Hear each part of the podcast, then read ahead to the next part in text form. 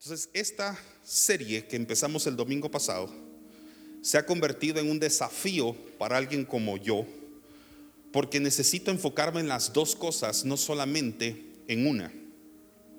Es la oración de este pastor, que esta congregación, cuando haya terminado la serie Creados para Adorar, ustedes hayan conocido nuevos principios de la palabra con respecto a la adoración responder interrogantes que voy a mencionar en unos instantes, pero también que usted haya salido renovado y transformado por el poder de Dios y en el término o en el marco de la adoración, usted haya aprendido a adorar más intensa y profundamente a Dios.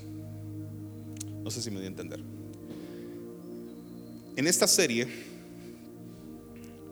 voy a comenzar ahora en esta serie Creados para Adorar vamos a responder algunas preguntas universales. Mencioné varias de ellas la semana pasada. Hoy creo que voy a poder responder dos. Dos de esas preguntas universales. La primera que leí el año pasado, perdón, la semana pasada fue ¿qué significa adorar a Dios? La segunda, ¿cuál es la diferencia entre alabarlo y adorarlo? Otra pregunta será, ¿por qué pensamos en música cuando hablamos de adoración?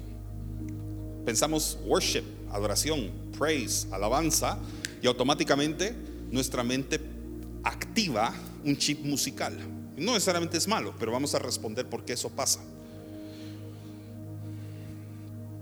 Y hoy creo que me voy a enfocar en estas últimas dos que le voy a leer. ¿Por qué la adoración y la idolatría están relacionadas? Y la número 5, que también creo que voy a tocar ese tema hoy, ¿por qué adorar pareciera ser tan difícil? O sea, realmente cumplir con una adoración como nos lo enseña, por ejemplo, el libro de Juan, en esa conversación que Jesús tenía con, por ejemplo, la mujer samaritana y, y Jesús le dice que la hora viene en que, en que los verdaderos adoradores adorarán al Padre en espíritu y en verdad. Llegar a ese nivel de adoración espiritual y además en verdad no es tan fácil como parece. Y esta primera parte del mensaje va a llegar un momento donde tal vez vas a ser confrontado y vas a decir, de verdad que como que no alcanzo la medida de adoración que tal vez yo pensaba alcanzar. Cuando cierro mis ojos, levanto mis manos al cielo, por ejemplo, y entono una canción, nos daremos cuenta que humanamente nos quedamos a veces muy cortos por no conocer la dimensión y el espacio tan amplio que existe para poder entrar en una atmósfera donde tengo un contacto con Dios como Padre. Si adorar a Dios a través de la adoración hubiera sido difícil desde el diseño original, no habría existido una transición en el templo compuesto por un atrio del cual varios tenían acceso, un lugar santo como segunda cámara, donde ya solo algunos y pocos tenían acceso, hasta una tercera cama, un tercer espacio más íntimo llamado lugar santísimo para los que conocen el templo saben que el templo así estaba construido por esas tres áreas, donde ya solamente una persona, el sumo sacerdote, podía ingresar. Eso nos da una pauta, una idea, que realmente entrar en la presencia de Dios es un proceso, requiere de ciertos procesos.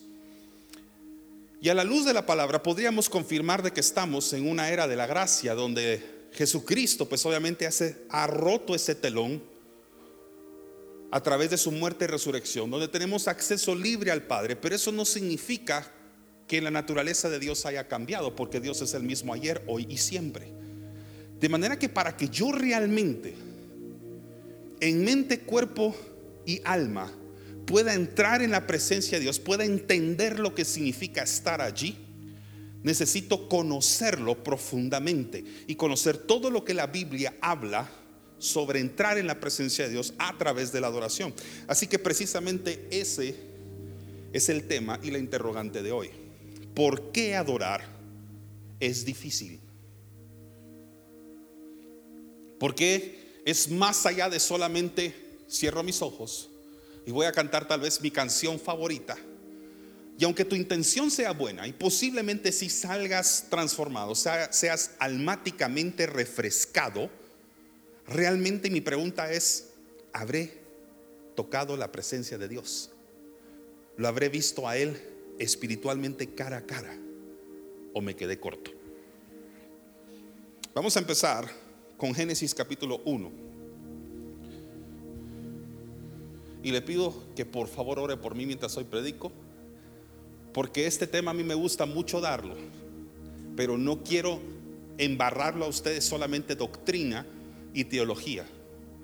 Yo le pido a Dios que le hable desde el momento que empiece a leer el Génesis capítulo 1, que ya el Espíritu Santo lo empiece a tocar.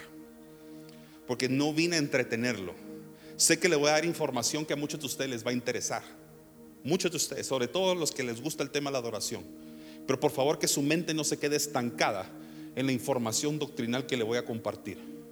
Abra también su corazón y su espíritu para ser edificado por lo que el Espíritu Santo, no este pastor, quiere hacer. Dice así. En el principio creó Dios los cielos y la tierra. La tierra estaba desordenada y vacía. Todos digan desordenado. Ahora digan vacío.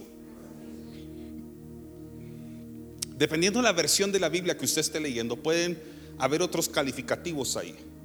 Pero me voy a basar ahorita en esta que es tal vez la que tradicionalmente más conocemos. La tierra estaba desordenada y estaba vacía. ¿Cómo se sentiría usted si yo le dijera que vaya a ordenar por favor la bodega que tenemos acá a nuestra derecha? Esta puerta que está acá es una bodega. Y al entrar está vacía. Pastor, usted me mandó a ordenar la bodega, pero fíjese que entré y no tiene nada. ¿Podría explicarme a qué se refiere con ordenar algo que no tiene elementos adentro? Algo curioso, ¿no? Una mamá que le diga, por ejemplo, a su hijo, ordene el baúl de juguetes. Y va el niño obedientemente, abre el baúl de juguetes y descubre que no hay nada. Le regresa el niño con la mamá y le dice, mami, fui a ver el baúl de juguetes que me pediste que ordenara. Pues sabes qué? No hay nada adentro. Solo espiritualmente podemos a veces interpretar ciertas cosas porque si lo vemos humanamente diríamos es absurdo que algo esté desordenado, pero al mismo tiempo esté vacío, solo en un mundo espiritual. No en un mundo físico podríamos llegar a entender lo que eso significa. Ahora yo le dije que Dios puede hablarle a usted desde el inicio del mensaje, no necesito terminarlo para que Dios le hable a usted. Y quizás alguien necesita escuchar que no importando qué área de tu vida esté vacía o aparentemente esté desordenada, Dios ahí empieza un proceso de creatividad. Podrías decir, me siento vacío por dentro. Siento que mi alma está vacía, no hay nada dentro, emocionalmente me siento seco. Dios puede trabajar ahí. O hay quienes podría decir, yo tengo un área de mi vida que está en caos. Todo esto comenzó en un caos. Los científicos lo han tratado de etiquetar como la teoría del caos. No están haciendo nada más que interpretando lo que de todas maneras espiritualmente ocurrió y que Dios provocó. No era un caos causado accidentalmente por una energía en el cosmos. Fue un caos quizás que Dios vio y observó y dijo voy a poner orden acá. Y en unos instantes voy a llegar a la parte de la escritura donde explico por qué había caos en el universo, razón por la cual Dios dijo, voy a ordenar lo que está desordenado y voy a ocupar todas las áreas que están vacías. Entonces, como les dije que Dios le puede hablar a ustedes de un inicio, yo no solamente le vine a meter historia bíblica, le vine a decir desde ahorita, desde el inicio, Génesis, que precisamente significa inicio, que Dios puede trabajar en un área de tu vida que esté vacía o que esté desordenada. Y como Dios es un Padre que provee también para sus hijos. Yo desato esa bendición sobre tu vida si significa que aún tu alacena o tu refrigerador estuviera vaciándose. Dios puede ocupar con sus recursos los recursos del reino que están a tu favor también. Entonces la tierra estaba desordenada y vacía, claro, extraño. Y esta parte es interesante. Y las tinieblas estaban sobre la faz del abismo, las tinieblas, sobre la faz del abismo. Y el Espíritu de Dios se movía sobre la faz de las aguas. Todos digan, se movía. Movimiento. ¿Ok? Cuando Dios empieza un proceso de creatividad, pone las cosas en movimiento. Él no se complace de ver las cosas estancadas. En física eso se llama inertes, sin moverse. Él las pone en movimiento. De hecho, si usted continúa leyendo el proceso creativo de Dios en el Génesis 1, Él daba órdenes a las cosas para que ellas se movieran. Decía que se separara, por ejemplo, una de otra. Se descubriera entonces lo seco porque las aguas se separaban de la tierra y se descubría lo seco. Todo lo que Dios hace a partir del día 1 tiene que ver con actividad hasta que llega el tiempo de decir, basta, reposo. Pero cuando Dios quiere actuar, cuando Dios interviene en el área de tu vida, Él lo que hace es, ¿qué está ahorita con falta de movimiento? Lo vamos a mover. ¿Se acuerda el estanque de Bethesda? era un estanque, o sea, el agua estaba sin movimiento y no era hasta que descendía un ángel y ¡pum! tocaba el agua que el primer enfermo que llegara a tocarla recibía ese milagro. De manera que para que Dios opere milagrosamente en la vida de alguien pone a mover, ¿qué pone a mover? Las cosas a través de su espíritu. El espíritu de Dios se movía sobre aguas que posiblemente estaban estancadas, oscuras. ¿Vamos bien hasta acá? Ahora diga esta palabra, rakhaf. voy a repetir otra vez, porque está en hebreo. Diga Rak-Haf. No sé hebreo, así que no sé si lo pronunciamos bien, pero estamos haciendo un esfuerzo acá. Eso significa movimiento. De hecho, la palabra Rak-Haf en hebreo puede significar revolotear o moverse, es un verbo. Revoloteo. Y cuando yo pienso en revolotear, me imagino un ave que está moviendo sus, sus alas en un espacio. Y dice que el Espíritu de Dios revoloteaba sobre las aguas. Si nos vamos entonces a ese escenario donde Jesús está siendo sumergido en unas aguas, ¿qué es lo que aparece descendiendo del cielo que se reposa sobre él? El Espíritu Santo en forma de paloma. Así que estamos viendo un proceso similar al momento en que Jesús está siendo bautizado en el agua y el Espíritu Santo cae y desciende sobre él. Algo similar debe haber ocurrido en cada momento que había un milagro en el estanque de Bethesda de la misericordia de Dios caía sobre ese, esa porción de agua y el primero que tocara esa porción recibía el milagro de la sanidad. Y el Espíritu de Dios se movía sobre la faz de las aguas. Y dijo Dios, sea la luz. Dios no hizo la luz dijo, sea la luz. Una luz que ya existía, dijo, enciéndase, porque la luz ya está, ya existía. Y no se refiere a la luz solar y no se refiere ni siquiera a la luz lunar, que es reflectiva, porque la, el firmamento, el sol, las estrellas, la luna son creados en el día 4. Así que cuando él dijo sea la luz, no es que hizo el sol, como a veces lo pintamos, por ejemplo, en la escuela dominical, sea la luz, entonces dibujamos naturalmente un sol. Entonces, ¿cuál era esa luz? Esa luz era Cristo, el que dijo, yo soy la luz del mundo. Era Jesús el que estaba irradiando ahí. Y acto seguido, como Jesús se manifiesta en un lugar, sucede lo que espiritualmente está por ocurrir. Y vio Dios que la luz era buena y separó Dios la luz de las tinieblas. Porque también nos enseña la palabra que la luz y las tinieblas no pueden convivir.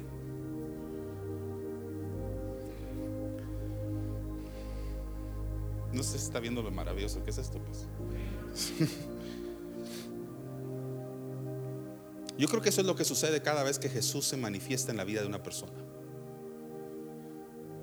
Cuando nosotros queremos conocer al Padre, le decimos que sí a Jesús, estamos diciendo que la luz de Jesús brille en nosotros. Entonces el Padre hace lo siguiente, ya que la luz de Jesús brilla en ti, te voy a separar de las tinieblas en las que estabas. Porque no puedes tener comunión con las tinieblas si eres luz. Y le dije que Dios le iba a hablar desde el principio. ¿A qué lo está llamando a Dios? Porque le puedo decir una cosa que sí aplica a todos, indistintamente a qué lugar lo mueve Dios a usted.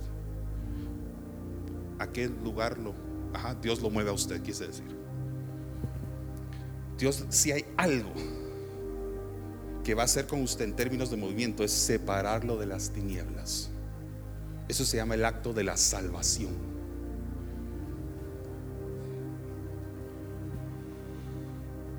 Separar la luz de las tinieblas.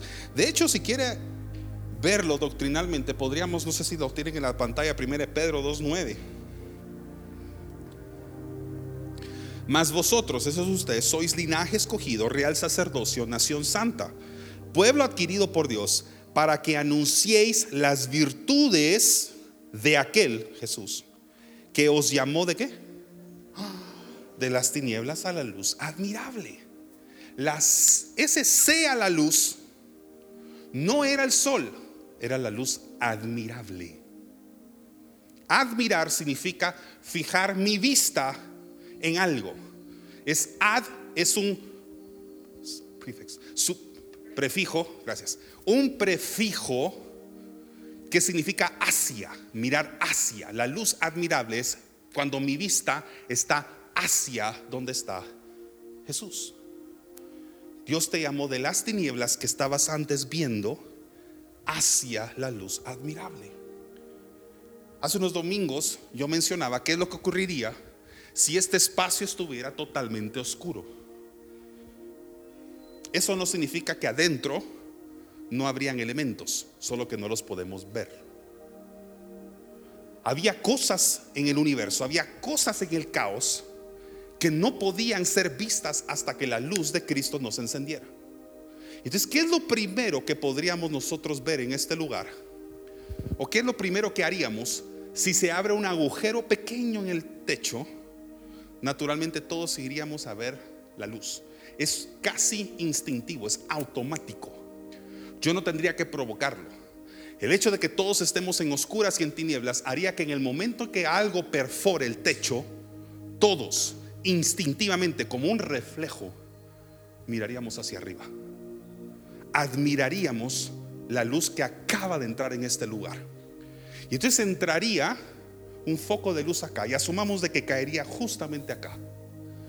Ahí donde cayó no habría tiniebla, porque la luz ha impactado ese lugar. Y eso que me estoy refiriendo a una luz natural. Imagínense lo que ocurre en los espacios espirituales cuando Jesús se manifiesta a través de un hijo que reconoce la luz admirable en su vida. Las tinieblas dejan de ocupar tu corazón. Y esa es la responsabilidad que tenemos como hijos de Dios. Bueno, me estoy adelantando un poquito al final, pero eso es lo que tenemos como responsabilidad los hijos de Dios. Si Dios me envió a ver la luz admirable, ¿por qué estoy prestando atención a las tinieblas que estaban atrás de mí de las cuales me estás sacando. Si Dios me dice, fija tu mirada en mí, en Cristo, en mi Hijo, en la luz, ¿cuál es la terquedad humana de querer perseverar viendo la oscuridad y las tinieblas de las cuales Dios nos está sacando? La respuesta se la doy más al final. Ezequiel 28. Lo voy a llevar a un tiempo y espacio de algo que está ocurriendo todavía antes de lo que acabamos de leer en el Génesis. Tal vez explicaría un poquito más esas tinieblas que cubrían la faz y que cubrían el abismo de esta tierra. ¿A qué se refiere con esas tinieblas? ¿Será que solamente era el factor sombra o se refería a otra cosa? Ezequiel 28 es una descripción comparativa, no sé si entendió lo que acaba de decir, pero va a comparar cómo el corazón de un pueblo y de un rey se ha corrompido. Y viene el profeta Ezequiel y le dice, se ha corrompido tu corazón y el del pueblo. Y hace una analogía, una comparación entre lo que está ocurriendo en el corazón del rey y de su pueblo con lo que ocurrió en el momento en que Lucifer, ahora para nosotros, Satanás o el diablo, ocurrió justo en el momento en el que tuvo que ser expulsado del cielo. No sé si tiene sentido lo que acabo de explicar.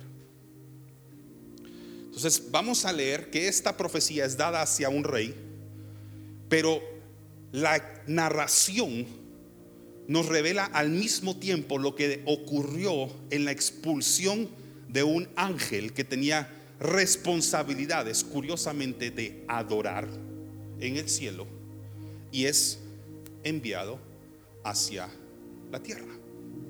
Entonces, sígueme aquí, por favor. Me voy a hacer un gran esfuerzo por no perderlo. Dice el 28 del versículo 11. Vino a mí palabra de Jehová, este es Ezequiel el profeta, diciendo, Hijo de hombre, entona lamentaciones sobre el rey de Tiro y dile, así ha dicho Jehová el Señor. Y aquí es donde empieza la comparación que nunca alguien le va a decir esto yo.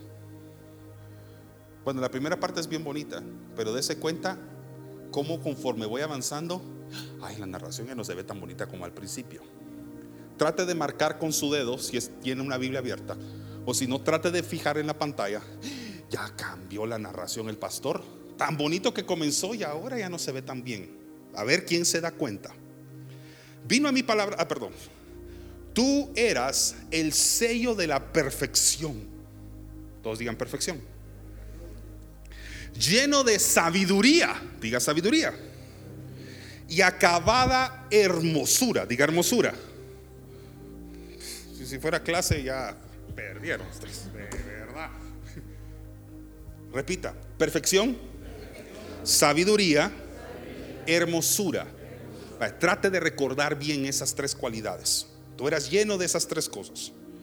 En Edén, en el huerto de Dios estuviste.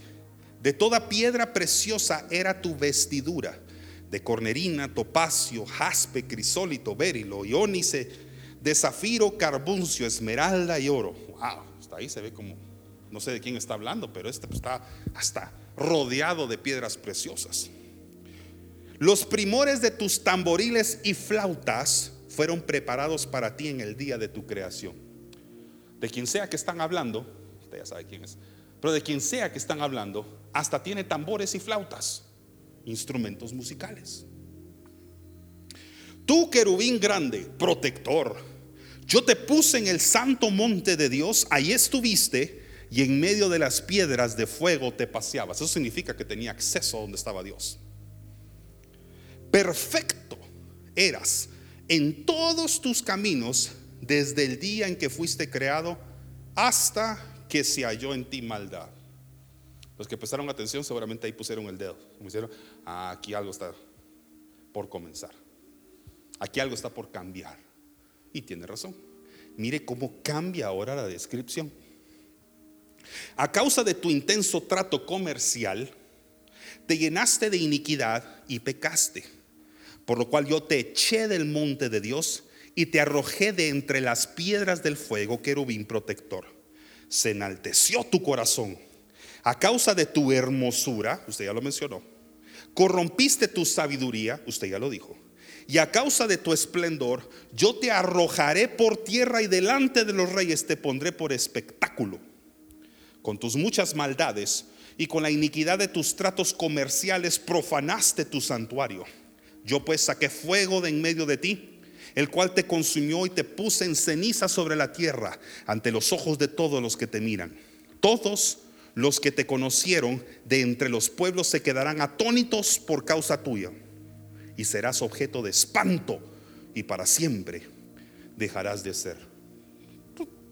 Cambió. Qué bonito empezó y qué terrible termina la historia de este hombre. Ese querubín es Lucifer. Ese querubín, querubín es Satanás. Lucifer significa portador de luz. Ese es el significado, la definición. Él era portador de luz. Su responsabilidad era portar luz, irradiar luz. Y no creo que Dios le haya puesto instrumentos musicales sin el propósito de que los tocara para adorarlo. Porque en el cielo hay adoración 24/7. 365 días del año, aunque el calendario allá es diferente al suyo. Solo para explicarle y aclararle de que la adoración a Dios existe desde la eternidad. Es decir, no va a comenzar en el momento en que venga por nosotros, vayamos a las bodas del Cordero y entonces las trompetas van a empezar a sonar. Está sonando ahorita adoración en el cielo. Y hay una palabra que se está repitiendo constantemente tres veces es santo, santo, santo. Significa que cuando usted está diciendo en la tierra, santo, santo, santo, está declarando lo que aquella canción que a algunos se les viene a su mente dice. Tu corazón se une a la melodía angelical. ¿Se acuerda? Mi corazón se une a la melodía angelical. Usted está uniendo su corazón al coro o la melodía de los ángeles. Por eso es que esa canción es tan sublime, es una canción tan hermosa, porque replica el coro celestial desde aquí de la tierra. Santo, santo, santo. Así que este portador de luz tenía tres cualidades. Uno, era el sello de la perfección, perfecto por así decirlo el sello de la perfección, el ejemplo, el modelo sobre el cual los demás se tenían que cuadrar. Si usted hace un sello, por ejemplo, serigráfico o qué sé yo, un, bosquejo o algo, ese se convierte en la base sobre los cuales los demás son replicados. Este era el sello, diciendo, aquí está la luz, desde la cual todos los demás deberían de ordenarse. Esa es la razón por la que a Lucifer le es atribuido teológicamente cierta posición importante o jerárquica previo a su caída desde el cielo. No era cualquier angelito, no, no era únicamente el que, el que cuidaba la puerta pues del cielo. Tenía una responsabilidad grande. Era perfecto. Segundo, estaba lleno de sabiduría. Era sabio. Y número tres, era acabado de hermosura. O sea, era hermosamente, estéticamente bello. Pero se corrompió. ¿Y por qué esto es importante en una serie donde estamos hablando sobre adoración, creados para adorar? Porque hubo un ser que fue creado para adorar, pero tuvo tres cualidades que no supo administrar bien en su corazón que hicieron que se corrompiera y tuviera que ser expulsado del cielo. Y a mí me preocupa que también somos a veces, no, delete that, borre Somos creados por Dios. Y por creernos perfectos, muy sabios o hermosos, nuestro corazón también puede corromperse y ser reprendido por el mismo Dios. Por eso debemos tener mucho cuidado con esas tres cualidades, porque es muy probable que usted sabe hacer algo muy bien. Hay algo que usted hace muy bien, destaca muy bien. Tenga cuidado que no se le suba a la cabeza que usted es perfecto y que no es encontrado en su vida un error o una falta. Eso se llama orgullo. Y el antónimo es humildad. Es reconocer que nosotros no somos perfectos, cometemos errores. Y esa humildad abre las puertas de nuestro corazón para que podamos arrepentirnos, pedir perdón, tener acceso a la gracia de Dios. Si no entendemos eso, vamos a caer en algún momento en el peligro de creernos perfectos, sobre todo en el área donde sabemos que destacamos. Hay dones y talentos que Dios puso en todos los que aquí estamos.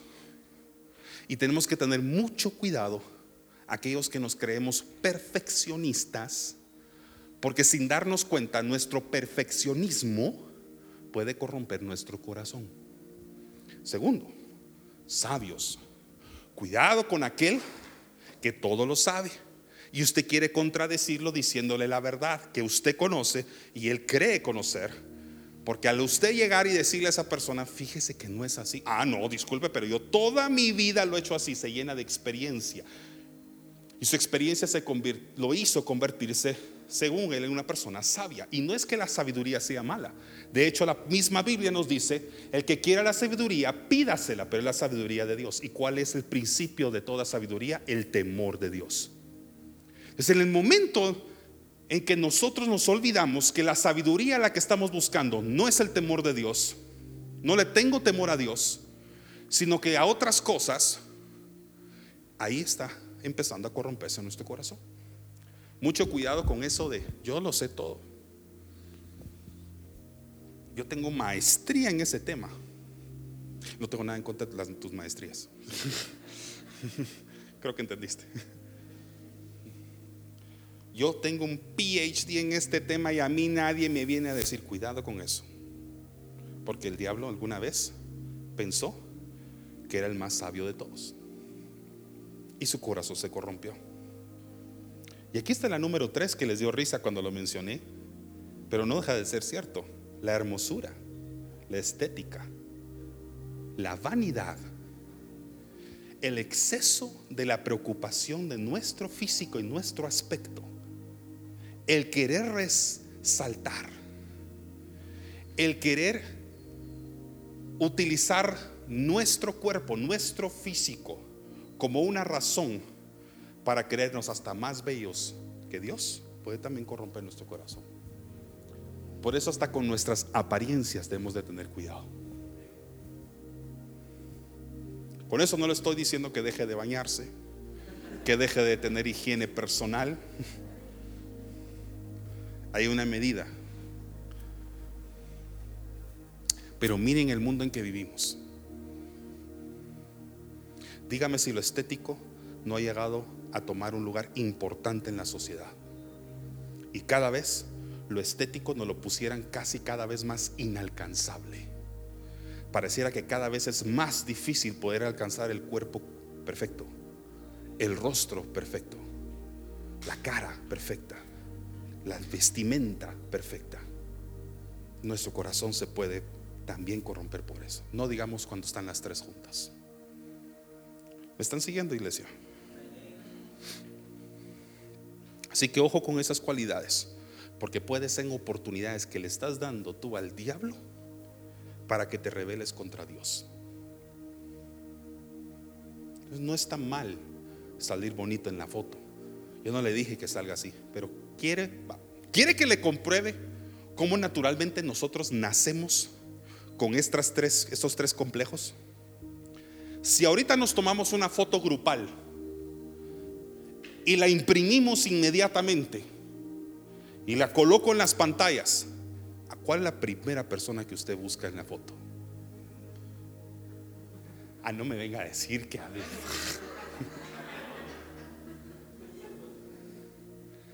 porque sentimos el complejo físico. Quiero ver cómo salí yo.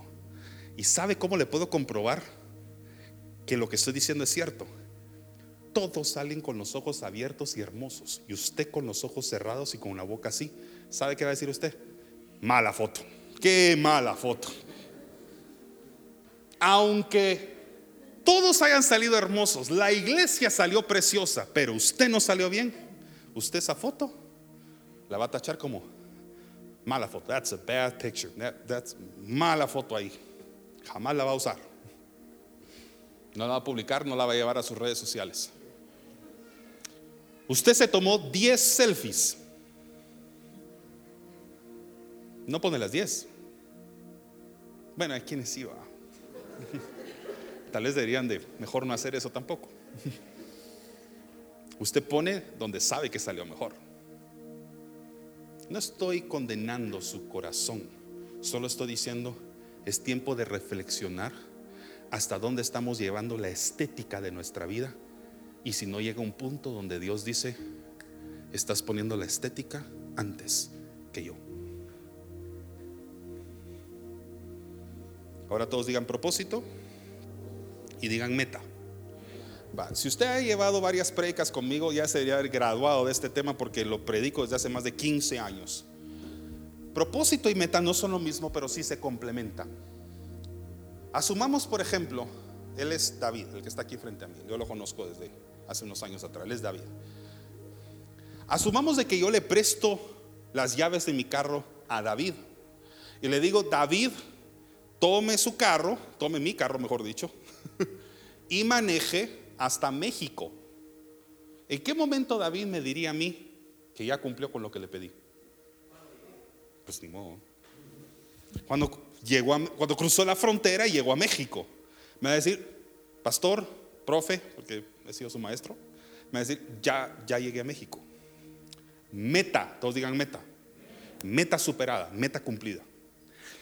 Ahora él regresa, caso número dos, y yo le doy otra vez mi carro, pero le digo, no maneje hasta México maneje hacia el norte. ¿En qué momento me va a llamar para decir que ya terminó? Él no sabría en qué momento llamarme para decir, ya cumplí con lo que me pidió, porque el norte no tiene realmente fin. Pasaría la frontera mexicana, atraviesa el territorio mexicano, seguramente pasa a los Estados Unidos si es que lo dejan pasar, y luego pasa por Estados Unidos y llega a Canadá y me imagino que llega al Polo Norte, pero tarde o temprano me va a decir, es que no sé en qué momento exacto quiere que yo lo llame para decirle que lo cumplí. Todos digan propósito. Ahí está el propósito. Propósito no tiene límites como lo tienen las metas. El propósito está construido sobre un proceso lleno de metas, pero es ilimitado, es mucho más grande. Es un fin mucho mayor que la meta en sí. Su meta pudo haber sido graduarse de la universidad. Eso no es un propósito. En el momento que usted le entregaron el título, se graduó, usted cumplió una meta. Pero su propósito es ser un profesional. Servir en la carrera que usted, de la cual usted se graduó. No tiene fin. Es más, se puede, se puede terminar hasta que usted muera o lo puede dejar como legado a sus generaciones después. Así funcionan metas y propósitos. La adoración es una meta con el cual yo cumplo un propósito, que es dignificar o exaltar a Dios. ¿Cuándo dejo de adorar? El momento que usted terminó. Pero ¿cuándo será cuándo dejaré de exaltar el nombre de Dios toda la vida? Cuando nos referimos a la adoración como un estilo de vida, nos referimos a que no queremos limitar la adoración a un tiempo y un espacio como por ejemplo la iglesia y las dos horas que estoy ahí. Yo salgo y sigo exaltando en mi espíritu y en mi alma a Jehová. Y en cada cosa que hago, en cada minuto del día, me esfuerzo por hacerlo. Honestamente nos quedamos cortos, pero por lo menos hacemos el intento. Eso es propósito y meta. Y por eso le dije hace un instante el título del tema de hoy. ¿Por qué no es tan fácil adorar a Dios. Aquí va la primera premisa. Porque tienes que conocer a Dios para adorarlo verdaderamente. ¿Y quién conoce la plenitud de Dios? Nadie en esta tierra. Nadie ha leído la Biblia del Génesis al Apocalipsis para decir que la entendió toda. Nadie ha conocido todos los misterios de Dios? Nadie lo ha visto cara a cara. Estamos haciendo nuestro mejor intento, pero nadie realmente lo ha visto. Sin embargo, en la manera en que nosotros crecemos y maduramos en el Evangelio y conociendo los principios del reino de Dios, vamos a tener una nueva revelación de quién es Él Y en la manera en que la revelación de quién es Dios, mi adoración se intensifica o se enfoca mejor. Porque alguien, nadie va a adorar a alguien que no conoce. La razón por la que otras culturas no adoran al Dios que usted y yo adoramos es porque no lo conocen. De la misma forma que usted no adora a los dioses de esas culturas porque usted no lo conoce. No ha tenido un encuentro con Él. Él no se ha revelado en luz a su vida. Esa luz no ha llegado. Es como mis rodillas se van a doblar delante de un Buda del cual yo no conozco. Él no significa algo para mí porque no se ha revelado en luz a mi vida, no es mi Salvador, no dio su vida por mí, entonces no tengo motivos para doblar rodillas delante de Él. Pero sí tengo razones para doblar rodillas delante del Hijo de Dios, que murió en una cruz por amor a mí, resucitó al tercer día y hoy está sentado a la diestra del Padre y un día regresará por mí para que yo tenga eternidad. Lo conozco a Él, conozco su historia. Me enamoró su historia aquí. Tengo razones para decir, Jesucristo es Rey. Tengo razones para levantar mis manos. Segunda premisa. El problema de Dios con la humanidad es que el hombre siempre está más preocupado por alcanzar los medios o las metas que por alcanzar el propósito. Estamos tan preocupados por los medios que se nos olvida el fin. Por eso el ser humano ha sido experto en inventar religiones sin descubrir antes la relación con Dios. Fue bueno para crear religiones, porque religiones son medios creados por los hombres para poder alcanzar a Dios, ignorando que Dios lo que hizo fue crear un solo medio que se llama Jesucristo, sin el cual nadie podrá alcanzar a Dios. La religión es el intento del hombre de alcanzar a Dios y Jesucristo es el intento del Padre de alcanzar al hombre. Es totalmente al revés. Entonces, mientras nosotros estamos viendo qué religión, como muchos de ustedes no son religiosos, ¿Qué denominación, y como otros de ustedes no son denominados, qué iglesia me conecta más con Dios? Dios dice, no es la iglesia, ni el culto, ni el quien cantó, ni las canciones que eligió. El único acceso a mí se llama Jesús. Y aunque cantes la canción más hermosa, aunque tengas la mejor voz, todos esos son los medios, no son los fines. Y eso me lleva precisamente a la tercera premisa. Cuando mi proceso es más valioso que el propósito, el proceso se convierte en mi ídolo. Si no nos damos cuenta, va a ser más importante la canción o el talento con el que estoy cantando que el propósito por el cual lo estoy haciendo. Y esa es una enseñanza muy valiosa para los que estamos en este ministerio a la cual le llamamos la música de adoración. Porque sin darnos cuenta, nos podemos enamorar más de esto, de esto o de ese instrumento ahí, que el que lo está recibiendo allá.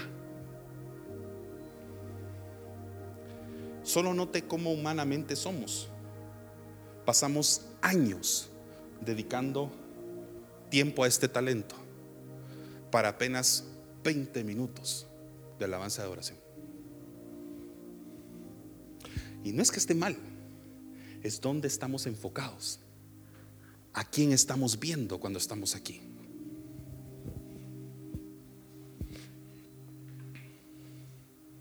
Es la razón por la que este ministerio que está tras mí ahorita, representado en esos instrumentos, donde yo he estado sirviendo como 25, si no más años de mi vida, es tan serio. Si regresamos a Ezequiel 28 y la razón por la que el corazón de Lucifer fue corrompido. Porque aquí es muy fácil ser tentado en ser perfecto, tocar nítido, saberlo todo. Ah, cuidado que Mike me venga a enseñar a mí cómo se toca la guitarra. Yo lo sé todo. Llevo 25 años de estar tocando ese instrumento. Decirle algo. No digamos lo estético. Algunos pues ni modo, así nos quedamos, pues, pero mucho cuidado con lo estético también. Sin darnos cuenta, podemos estar más preocupados de cómo salimos en la tele, en la foto, a través de la cámara, que cómo me está viendo Dios. Pero eso es aplicable a todo, a todo arte, a todo oficio, a todo lo que usted sabe hacer. Y esa es la razón por la que Dios es celoso. ¿Sabe? Los celos no son malos. Los celos en sí no son 100% malos porque si fueran malos, Dios no se atribuiría, atribuiría esa cualidad a Él mismo. Éxodo capítulo 20, para los que me están siguiendo. Versículos 4 al 6. Solo que yo puse una versión que... Ah, gracias. Dice así. No te hagas ninguno... No te hagas ninguna clase de ídolo ni imagen de ninguna cosa que está en los cielos, en la tierra o en el mar. No te inclines ante ellos ni les rindas culto, porque yo, Señor, yo, el Señor tu Dios, soy Dios, que dice ahí, celoso. ¿Y usted cree que Dios siendo bueno se atribuiría algo malo? Los celos no son malos. ¿Qué provoca los celos? ¿Y cómo dirijo mis celos? Eso ya es un seminario que se llama Matrimonios Inoxidables que hoy no voy a hablar. Cómo usted maneja sus celos, ahí sí puede entrar en conflicto con su pareja y hasta conflicto con Dios. Pero Dios sí cela tu atención. Dios sí cela tu adoración. Dios sí cela tus recursos, tu tiempo, tus talentos. Dice el Dios, quien no tolerará que entregues tu corazón a qué? Otros dioses. Otros dioses, pero pastor, entonces estamos bien. Yo le prometo que de lunes a sábado yo no me inclino ante ninguna otra deidad. En mi carro solo escuchamos música de Marcos Witt. O cualquiera que a usted le guste. ¿Estás seguro que no te estás inclinando espiritualmente delante de otros dioses. Lo que pasa es de que cuando leemos esto, pensamos en los dioses de otras religiones y posiblemente ahí no te estás inclinando. Pero mi pregunta es si no creaste tú tu propia religión ya y tu propio Dios. Espéreme. Extiendo los pecados de los padres sobre sus hijos. Toda la familia de los que me rechazan queda afectada, hasta los hijos de la tercera y la cuarta generación, a causa de que se corrompa tu corazón. Ahora, siempre leemos hasta aquí. Yo quería leer esta parte, porque esta prédica no es para provocar terror en nadie. Esta prédica es de amor. Mire esta segunda parte, donde muchas personas se detienen a leer y quieren condenar a la gente porque se inclina a otros dioses, a otros ídolos, o tienen imágenes, o qué sé yo, y se les olvida esta parte. Pero, derramo, ¿qué dice ahí? O sea que puede derramar maldición a causa de la idolatría, pero nunca se le olvide que Dios derrama amor. Inagotable por mil generaciones. a ah, tiempo. O sea que por la idolatría hasta la cuarta. Pero el amor de Dios siempre es mucho más grande que su juicio. Se lo repito. El juicio de Dios a causa de un corazón que se corrompe puede visitar hasta cierto punto de generaciones, 3, 4. Pero el amor de Dios es inagotable y alcanza hasta mil generaciones. Históricamente no han terminado de cumplirse las mil.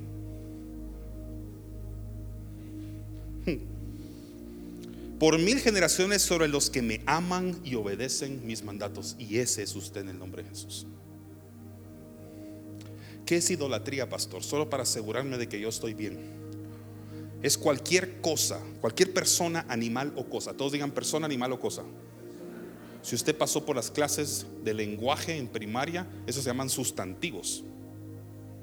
Cualquier sustantivo, cualquier objeto no autorizado por Dios que buscas como fuente principal de bendición, provisión o admiración.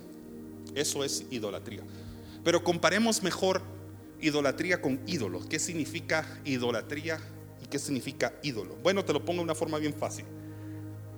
Después de estudiar mucho este tema, de hecho estuve tocando este tema, no sé si fue el año pasado con los hombres valientes, virtualmente creo que hicimos un estudio sobre esto.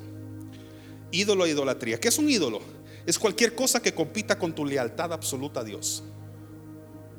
Eso es un ídolo. ¿Y qué es la idolatría? Es todo lo que haces para que eso se mantenga ahí.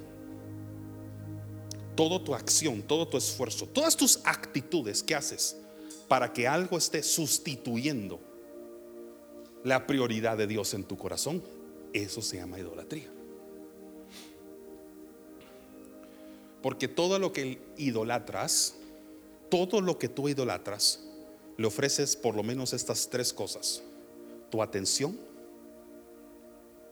tu tiempo y hasta tus recursos. Por eso la gente cuando adora lleva ofrendas. Ofrendar es una forma de adorar. Y hay dioses en esta tierra, no hablo de Dios verdadero, hay dioses en esta tierra al cual tú no puedes acercarte si no llevas ciertas ofrendas. en Guatemala existe uno en particular, tal vez ustedes saben quién son, quién es, no lo voy a mencionar ni lo voy a invocar aquí, que si tú no llevas una ofrenda, es una ofrenda que muchos utilizan para pecar, para satisfacer su propio cuerpo, sus propios vicios, sus propios hábitos personales, sin el cual es rechazado por este Dios. A todo lo que tú le das más atención, más tiempo y más recursos que a Dios, se puede convertir en tu ídolo. A la que, por eso le dije al principio, adorar no es tan fácil, no es tan sencillo. Y no se lo puse como un desafío para que se sintiera mal y dijera, ¡ala, qué minúsculo me siento! Entonces jamás lo voy a alcanzar. No. Se lo puse para que usted conozca un estándar real y alcanzable toda vez usted conoce a Dios y conoce los principios que le acabo de mostrar y enseñar hoy. Y por eso la adoración es un asunto serio. ¡Hala, pero qué difícil es adorar a Dios! Por lo visto le es más fácil entonces adorar a los ídolos que usted mismo creó. ¿Por qué dice que es tan difícil adorar a Dios y le es tan fácil adorar el dinero? Su trabajo, su negocio, su oficina,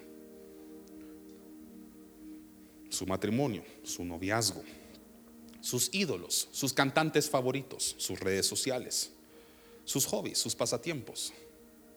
¿Por qué eso parece tan fácil y cuando se trata de Dios, ahí sí no? Podemos ver cómo está nuestro corazón entonces. Si entrené a mi corazón amar el dinero, ¿por qué debería ser tan complicado abrir mi corazón y decir también puedo llegar a amar a Dios de la misma forma que llegué a amar el dinero en mi vida? Entonces Dios empieza un proceso ahí, porque un ídolo es, un ídolo es creado, ¿yo? Un ídolo no se autocrea, porque no es Dios. Alguien tiene que crearlo. Alguien lo tiene que crear. No existe un ídolo en esta tierra que no haya sido creado por un hombre, excepto Satanás. Pero todo lo que está alrededor nuestro, todo animal, persona o cosa, tuvo que haber sido creado por alguien. Y ese alguien está jugando el papel de creador. Y el creador es Dios. Eso significa que entonces si yo estoy creando ídolos, estoy también jugando un papel que a Dios le corresponde como creador. Pues es tan peligroso esto. Entonces Dios provoca un proceso de conversión. Todos digan conversión. Conversión no es solamente me convertí en cristiano. ¿Qué proceso tuvo que haber ocurrido ahí? A mí me gusta ilustrar este ejemplo con una historia que la mayoría de ustedes conocen, que no la voy a leer por términos, por cuestiones de tiempo. Pero yo sé que la mayoría conocen, porque la he citado muchas veces acá, la historia de cómo el pueblo de Dios sale de Egipto, escenario 1, atraviesa un desierto, escenario número 2, y llega a la tierra prometida, escenario número 3. Hay un cambio, hay un proceso. Los egipcios eran idólatras. Y ahorita no me voy a poner a mencionar todos los ídolos que tenían, pero habían muchos, eran politeístas, creían en muchos dioses. Por lo tanto, tenían muchos ídolos que representaban a los dioses que ellos creían. Y ahí durante 400 años estuvo usted y estuve yo, el pueblo de Dios ahí metido. 400 años. Así que viene Dios y dice, estos son míos. La palabra dice que se acordó del clamor de Dios, pero estos son míos. Pero yo no puedo trabajar el corazón de ellos hasta que no les cambie la cultura en la que están creciendo. ¿Quién alimentaba al pueblo de Dios mientras estaba en Egipto?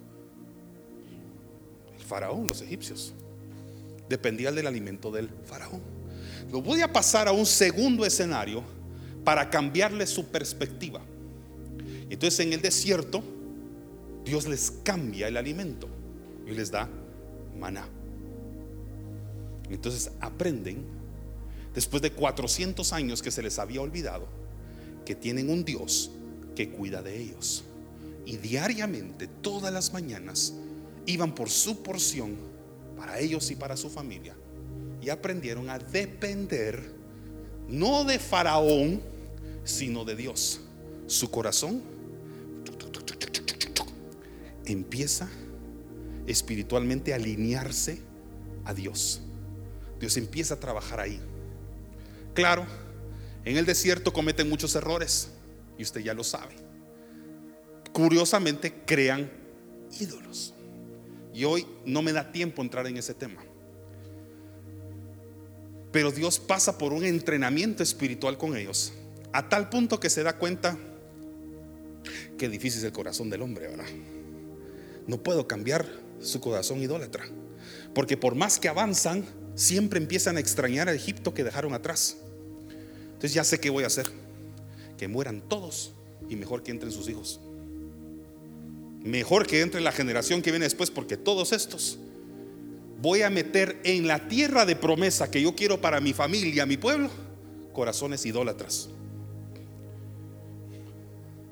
Corazones que están más conectados con el pasado que con un futuro mejor. Aquí es donde Dios le va a empezar a hablar otra vez a usted. Porque a muchos de ustedes Dios les va a cambiar el alimento, el sustento. Le va a cambiar el enfoque. Hay muchos que piensan que la razón por la que usted tiene pan en la mesa es porque el jefe le firmó cheque. Y por eso está idolatrando su trabajo su oficina, a su jefe en sí, la empresa donde usted trabaja. Entonces hay un momento en el que Dios provoca una crisis, un caos, como en el Génesis 1. Dice, aquí está todo desordenado y vacío en la vida de este hombre. Entonces provoca una crisis que se llama desempleo y te mete en el desierto y te ama tanto que no te mata de hambre sino que te empieza a dar el pan nuestro de cada día. Padre nuestro, representado en el maná, que la comida que te empieza a dar. Tal vez no es tan cómoda como la que comías en tu Egipto laboral. Ahora es un sustento que Dios manda a través de hermanos que te dan de comer, tíos que te llevan el súper, personas desconocidas que tocan la puerta de tu casa y te dicen, vine a dejarle esto porque Dios me dijo que le trajera esto. Y más de alguna vez todos hemos experimentado la misericordia de Dios tocando a nuestra puerta, dándonos algo que ni esperábamos en medio de una crisis. Se llama maná. Dios es Dios y no quiere que comas maná todo el tiempo. Entonces cuando tu corazón ya está pasando el entrenamiento de afinación espiritual, te lleva a la tierra prometida. Y ahora te pone a trabajar. Pareciera que ya pasaste el test. No, estás empezando el examen. Porque ahora va a ver si le vas a depender más de tus fuerzas, tu talento. Es que yo sé sembrar uvas. O le vas a dar la gloria a Dios que manda la lluvia del cielo sin la cual todas tus cosechas se echarían a perder. Porque ahora viene la prueba. Ahí está el test. Ya te di mi maná. Ahora tienes tierra prometida, el territorio que yo te quise dar. La pregunta es, ¿a quién le vas a dar el crédito de tus cosechas? Al sudor de tu frente. Es que viera, yo paso 14 horas trabajando usted. Todo esto que usted ve no sería si no fuera por mi esfuerzo. Cuidado. No se llene tu corazón de perfección, sabiduría ni hermosura. Ah, usted escuchó la alabanza de oración. No hubiera sido nada si mi voz no se afina, porque estos no ensayan nada. Pero yo corregí el error, pastor. Todos los ojos estaban fijados en mí. Vio qué lindo salió todo. Cuidado. Y también trabaja en factor tiempo. Todos digan tiempo. no, ya voy a terminar, pues. Eso no así como reclamo a tiempo. Él es mi hermano, por cierto. Los que no lo conocían, mi hermano David. Eh, ah, sí, tiempo. Factor tiempo. Porque Egipto representa tu pasado. El desierto puede representar tu hoy, presente. Y la tierra prometida, tu futuro. Hay quienes están idolatrando los ídolos del pasado. Tus relaciones de antes. Tus glorias pasadas. Tus victorias de antes. Están conectados con el antes. Entonces Dios empieza a trabajar en tu vida y te dice, yo no te puedo dar la esposa que te prometí, tierra prometida, sin pasarte por un desierto que se llama soltería. La soltería no es una maldición, que una vez dejo eso claro. Es la hermosa oportunidad de que tu corazón se empiece a depender más de Dios que de un hombre o de una mujer. Es hermosa la soltería. Y cuando viene la promesa, Ahí viene el test. ¿A quién vas a adorar? ¿A quién vas a darle la atención? ¿A yo que te presenté a tu esposa? ¿Se acuerda de Dios presentándole a Eva? ¿Adán a Eva? Eva a Adán, mejor dicho. ¿En quién estaba enfocado el corazón de Adán? ¿En Dios en gratitud? ¿O en la mujer? Pero para poderte llevar allá, te tengo que sacar todo el Egipto que tienes aquí metido, todo el pasado que tienes acá. En otras palabras, no te voy a meter en una tierra de promesa mientras el Egipto todavía gobierne tu corazón. Y ese proceso de transición se llama desierto. Por eso a veces tenemos que pasar por el desierto de la escasez para que nuestro corazón se vuelva agradecido y nos prepare para una tierra de promesa y no estemos conectados todavía con el pasado de lo que antes hacíamos. Ah, es que usted hubiera visto antes, yo era un gran fabricante, pero no, no tienes nada. Dios está trabajando contigo. Sea agradecido. Dios va a mandar el maná mientras tengas tu mirada puesta al cielo y no en Egipto donde te sacó. Aquí, luz admirable. ¿A cuántos Dios ya les hablo? Que bueno, porque ya quiero terminar. Son mentiras.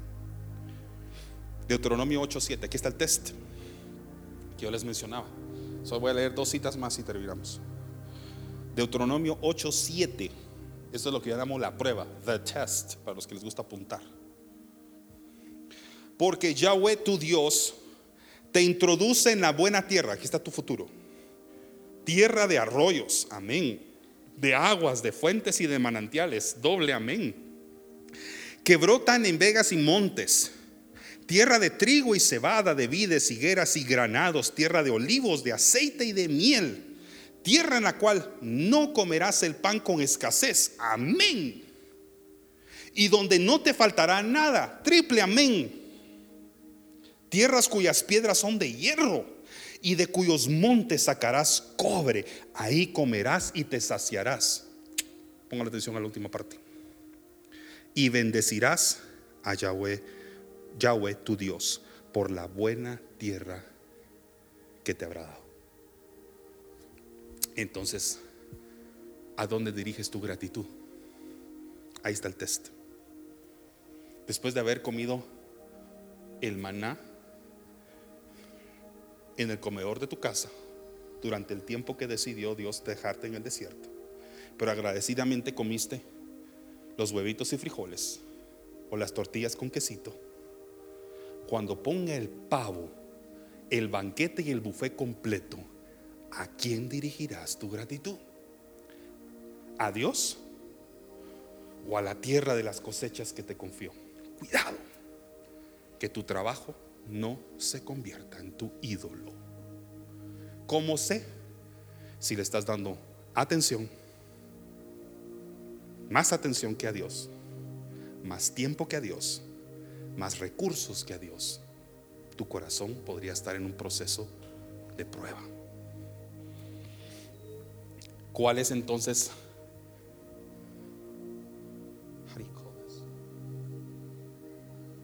Antídoto. ¿Cuál es el antídoto? Está en Mateo 22, la última cita que vamos a leer hoy. Aquí está el antídoto, Mateo 22, 37 y 38. Jesús le dijo, amarás al Señor tu Dios con todo tú y con toda tú y con toda tú. Este es el primero y más grande mandamiento. Ahí está. En la manera que tú ames a Dios con tu corazón, tu alma y tu mente, estás en el camino correcto. Solo no sé si ya se dieron cuenta lo que dice antes de corazón, antes de alma y antes de mente. Todo. Los que escucharon el mensaje del domingo pasado, solo lo voy a mencionar porque lo entenderán. Los que no, mejor escuchen el mensaje del domingo pasado. Dos palabras reclama el Señor de ti. Todo y único. Todo o lo único. Dos cosas siempre reclamó, pidió el Señor en toda la Biblia. O todo lo que tienes o lo único que te queda. A la mujer con las vasijas de aceite, único que le quedaba. Aquella mujer anciana, viuda, que no tenía nada más para hacerse un pan para ella, lo único que le quedaba, después iba a morir, lo único que le quedaba. O todo lo que tienes, como se lo pidió Abraham sacrificando a su hijo Isaac. Todo lo que tienes es para mí. And by the way, eso fue un test. Isaac fue un buen test. Y estaba dispuesto a darlo. Entonces el Señor dijo, quiero tu obediencia, no a tu hijo. Dios quiere nuestra obediencia. No solo sacrificios. Ante todo nuestra obediencia. ¿Cuántos entendieron hoy el mensaje y aprendieron? Cierren sus ojos, por favor. Por cuestión de tiempo no voy a ministrar mucho hoy. Por respeto al tiempo de cada uno de ustedes. Pero solo quiero que hagamos una reflexión antes de irnos, antes de retirarnos acá. ¿Cómo está nuestro corazón en relación a todo lo que ahí guardamos? ¿Cómo está nuestro tiempo? ¿Cómo están enfocadas nuestras atenciones y prioridades y aún los recursos que Dios ha puesto? Padre, hoy en el nombre de Jesús, creemos que es una buena oportunidad para ponernos a cuentas contigo con respecto a las prioridades que están alineadas en nuestro corazón. Tal vez hemos antepuesto nuestras relaciones, nuestro trabajo, nuestro dinero, nuestras finanzas, las cosas que con esfuerzo hemos logrado en la vida, bienes materiales, vehículos, nuestras casas, nuestros campos o las cosechas de nuestros campos. Tal vez están ocupando en este momento un lugar prioritario en nuestro corazón. Y hoy auténtica y humildemente decimos, Señor, te pedimos perdón, perdónanos. Queremos, Señor, alinear nuestro corazón con el tuyo una vez más. Permítenos entrar en esa frecuencia espiritual de bendición, donde tú y yo podemos hablar libremente a través de la adoración. Padre, en el nombre de Jesús, sea libre de pasados, sean libres de Egiptos y faraones, cada uno de los que hoy estamos acá, para que en el nombre de Jesús, nuestra mente, nuestro corazón y nuestro espíritu estén listos para una tierra prometida, una tierra de frutos que cosecharemos, pero que nuestro corazón permanecerá siempre agradecido contigo. No atribuiremos el éxito únicamente a nuestro esfuerzo o al sudor de nuestra frente. Enséñanos a atribuir el éxito de nuestro trabajo a tu bendición, a tu lluvia de bendiciones, antes que cualquier cosa. En el nombre de Jesús.